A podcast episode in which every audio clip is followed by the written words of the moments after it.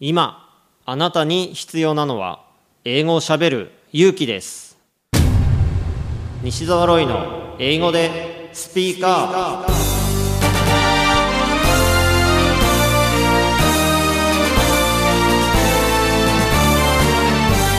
こんにちは。イングリッシュドクターの西澤ロイです。スピーカー。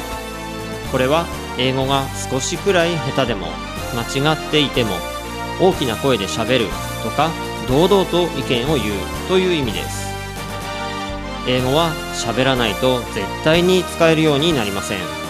今回も様々なレベルの英語学習者の方に英語で喋っていただきましょう。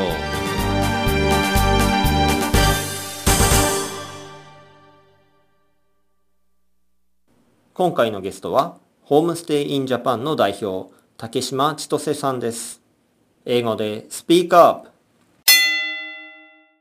Uh, this is a unique point I realized uh, after spending a time of the three months in the language school. I wanted to become better speaker or more English I wanted to use.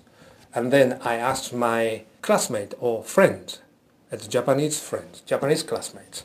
I asked the first student uh, how you can practice your English. What kind of books or just uh, reference books you're using? Okay, I asked the student A, student B, student C. They said exactly the same. So and then I realized, hang on a minute, all of the students can speak not well. How come?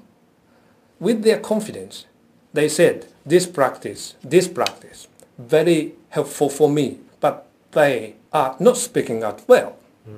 So I realized, okay, that practice for the Japanese people is not suitable, Mm, not right way. So spending the same time, how I can develop myself if I follow them and the same practice method, so I can be them. exactly the same person. Uh, we have got the model, okay?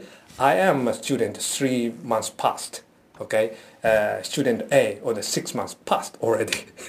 the other one is a 12 months are past already, but not well speaker. so that's why I realized, okay, maybe I should find something different.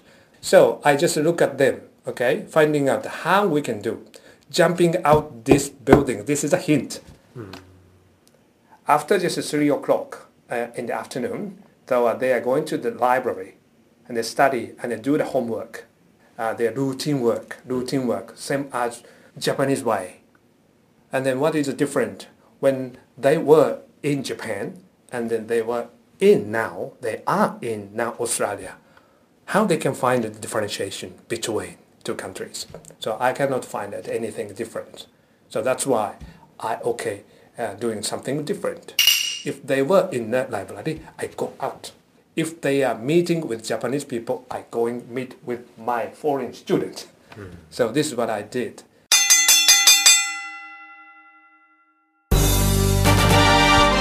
英語でスピーカー下手でもたどたどしくても何かを話せばコミュニケーションが生まれます。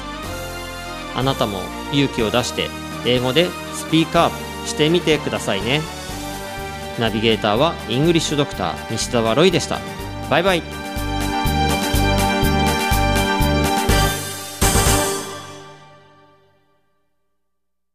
まるちゃんはい。今から言うことを英語で言ってください。はい。猫背。猫背、猫背、キャット、キャット、せ、せ、せ、背中？背中、後ろ、バック？ん？バック？体？何？背骨？ん？肩甲骨？違う。なんだ？猫背？猫背？にゃーん、違うな。なんだ？何？前かがみ、前かがみ。フロントにゃーん、フロントキャット。ん？違う。何？脇汗をかきながら英語の問題に答えるまるちゃんを動画で無料公開中頑張らない英会話レッスンを見たい方は西澤ロイ公式ホームページからどうぞ